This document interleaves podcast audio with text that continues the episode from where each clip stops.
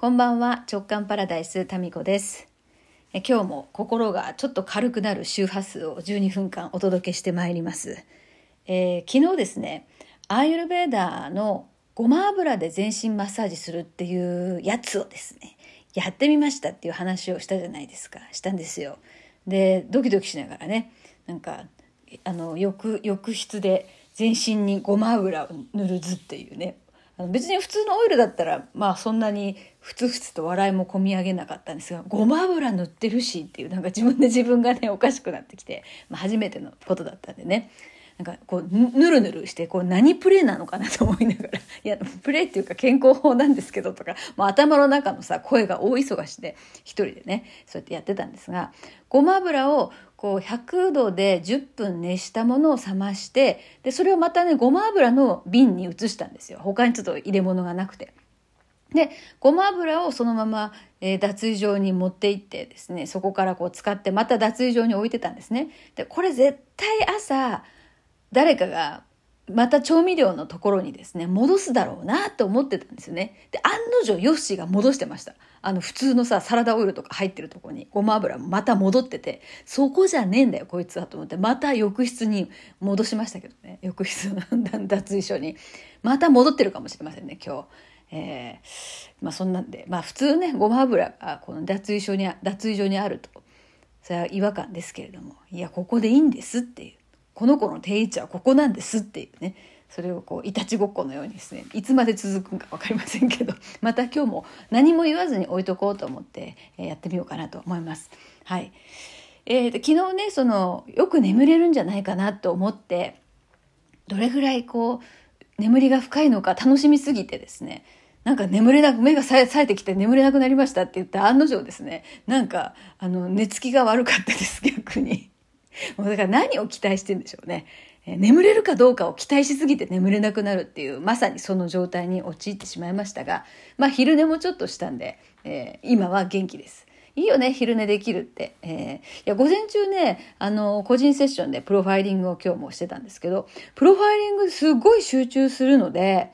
あの、眠くなるんですよね、その後少し。うん、なんかどっかと更新してんじゃないですかねプロファイリングやってる時に。でまたあの充電するっていう時間がですね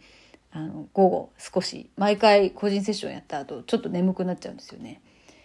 えー、まあ、それだけね集中して何かできることがあるっていうのはまたありがたいことでもありますよね。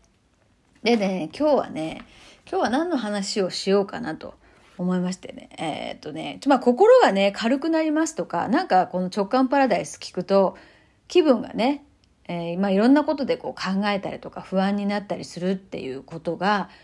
なんかそこからですねちょっと抜けられますっていうような嬉しい声を頂いてますんで今日はじゃあさたまにはためになるね話をしてみようかなっていうモードになるんですよ私も。いつも別にためにならない話そのね本当に夫婦の吸ったもんだとかいろんなそんな赤裸々な話をしてますけどまあ、そんなんでもやってるんだぞっていうそこでまあ気分がね軽くなるっていうところもあって今日どうしようかな。今ねすごいいい話しようかなと思ったんだけどやっぱそっちやめて そっちやめてあのそうだな。私はすごくね実はねすごい暗いっていうかそのねいつも楽しそうにしてるって見られるんですけど、まあ、実際楽しいんですよ。楽しいんですけど多分ね思われてるその楽しみ方と私が自分で楽しいと思う楽しさが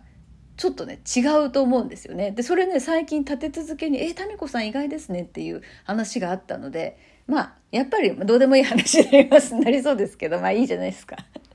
いやね私ねこうやってほらよく喋るしで、まあ、アナウンサーもね15年間やってたし司会とかもさやってたしあの、まあ、テレビに出たりラジオで喋ったりなんか雑誌にね、文章を書いたり、ブログもずっと続けてたりみたいなま。要はね、目立つ、うん、ポジションにいることが多いんですよね。人生、本当今51ですけど、就職してからもずっと、そう、その、なんか目立ってしまう仕事なんですよ。まあアナウンサー、なんか目立たないアナウンサーとかあんまいないですよね。テレビに出てるわけですから。で、まあ講師業とかもしてますしね。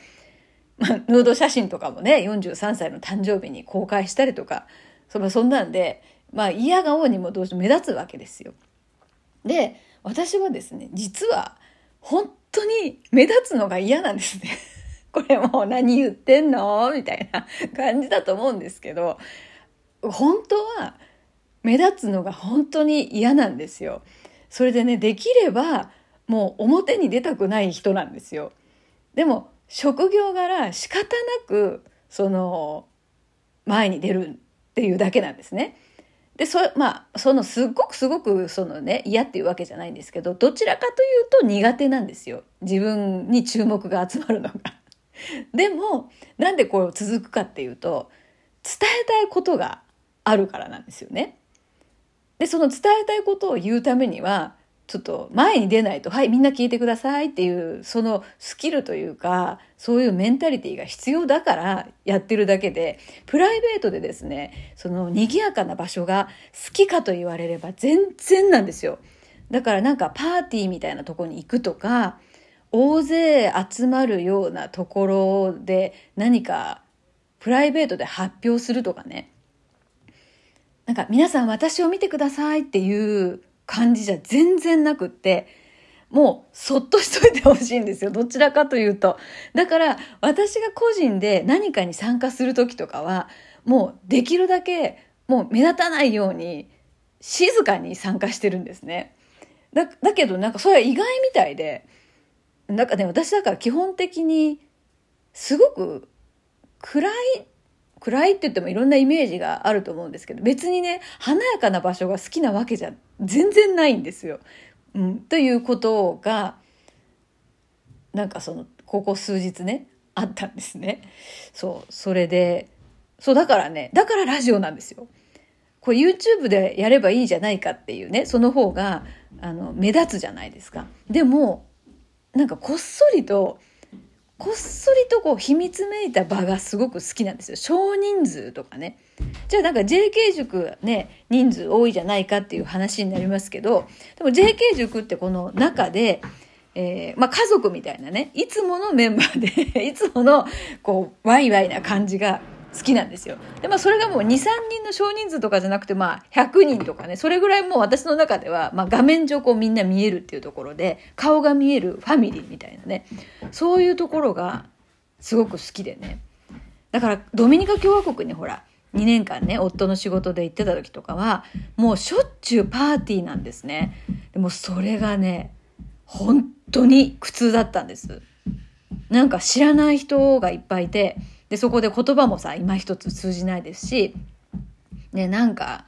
踊ったりとかさ、歌ったりとかするところに引っ張り出されるわけですよ。踊ろうみたいな。なんかそれがね、別に好きではないんですよ。っていうことなんですね。だからね、私、生まれ変わったら何になりたいかっていうことをね、まあ、何年か前に考えた時に、笑わなくていい仕事になりたいって思ってた時期があったんですよ。それアナウンサー何年か前じゃないんだ。もうやだね。もう51歳になるとさ、もうこの何年か前が本当15年以上前とかになってるからね。まあ、それぐらいアナウンサー時代とかって結構ほら、笑顔でいなきゃいけないっていうところがね、無理くり笑顔みたいなところがあったんで、なんかそういうのをしなくてもいい。だから私、不愛想なんですよ、基本。で、ほら、ええー、とか思われるかもしれないですけど、そうなんですよ。で、いつもね、アナウンサー時代とかは怒ってるのとかって言われるし、今でもね、ちょっとなんか集中してると、なんか話しかけづらいとかね、そんな風に言われたりもするわけですよ。なんかそれは多分自分がやりたいことに、あの、没頭してる時だと思うんですけど、そう、だからね、そうなんですよね。ちょっとなんかこう、私のやってることと矛盾するようなイメージを、あの、お持ちの方ももしかしたらいるかもしれないんですけど、あの、だから JK 塾とかでは、ほら、私が集合、みんな集合って言って場を作ってますけど、